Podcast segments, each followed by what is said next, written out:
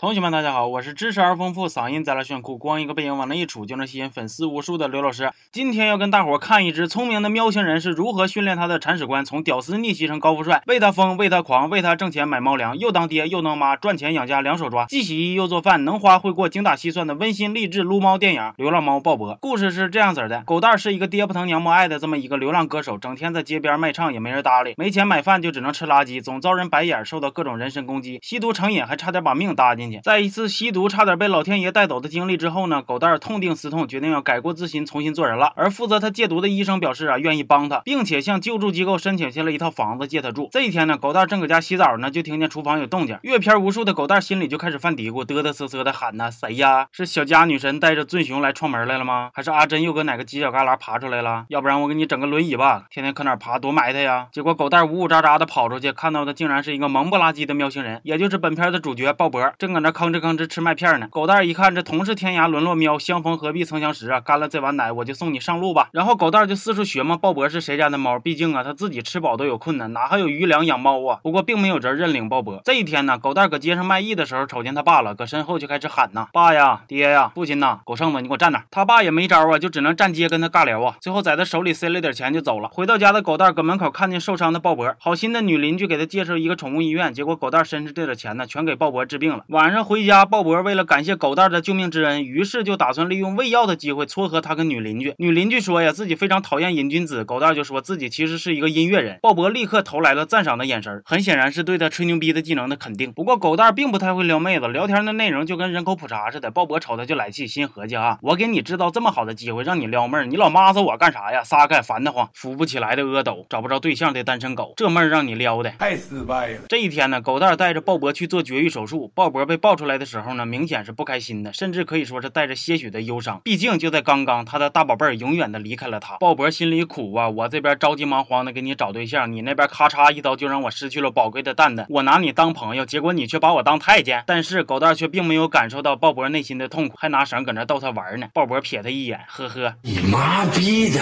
这一天呢，狗蛋要出去卖艺挣钱了，鲍勃就一个劲儿搁后边跟着。狗蛋就让鲍勃回家，那鲍勃能干吗？作为一家之主，那必须得肩负起挣钱的重任呢。结果不出所料，众多猫奴臣服于鲍勃的蒙威之下，狗蛋用挣来的钱。呢，给鲍勃买了猫粮。圣诞节那天呢，狗蛋带着鲍勃去女邻居家过节去。女邻居拿着玩具猫逗鲍勃说：“圣诞节了，送你个女朋友吧。”鲍勃瞅他一眼，心合计：一群王八犊子，我缺啥少啥，你俩心里还没点逼数吗？然后就非常不开心的就跑了。不过狗蛋的爱情倒是进展的挺顺利的，又牵小手了，又喝小酒了，甚至未来的路都要相约一起走了。狗蛋本以为日子变好了，结果去他爸家被撵了，街边唱歌被撅了，就连爱情也因为女邻居得知他吸毒而走向终点了。因为打架的事儿呢，所以不能去街边唱歌了。于是狗蛋就去卖报纸。了，结果报纸卖的特别好，又遭人嫉妒陷害，被停了工作，饿得唧唧赖赖的，甚至还有人说要把鲍勃买走，支付他七八百块钱。鲍勃就来气了，心合计你们这些两脚兽也太不尊重喵了，就这尊贵的身躯，那是你想买想买就能买的吗？我不要面子的吗？然后就跑了。失去鲍勃的狗蛋呢，是班也不上了，衣服也不换了，整天蓬头垢面的就在屋里头乱转了。瞧他这么惨呢，鲍勃也怪不忍心的，于是又回来了。这事儿之后呢，狗蛋觉得相比于于吸毒啊，他更喜欢吸猫，所以他决定彻底的戒毒了。在鲍勃的陪伴下呢，狗蛋挺过了最难熬的。日子生活也渐渐走向了正轨。电影的最后，出版社将狗蛋和鲍勃的故事出书热卖。狗蛋和他爸呢也重归于好。虽然狗蛋只写了一本书，但是万幸并没有人向他催稿。这个故事告诉我们呢，相比于吸毒啊，吸猫才是成瘾最大的。一旦染上，那给主子铲屎将会变成无上的荣耀，一辈子都屈服于喵星人的蒙威之下。这部电影呢改编于真人真事，片中出现的鲍勃呢也是本喵出演。全片的基调十分的温情励志，推荐没看过的同学呢可以去看看。最后呢，搜索关注刘老师二五零，也许你能看见一个一周。吭哧吭哧的更新两三回，还被追着定催稿的老刘熬夜做的视频，行吧，这期就到这儿吧，咱们下期见，喵啊不是嗷。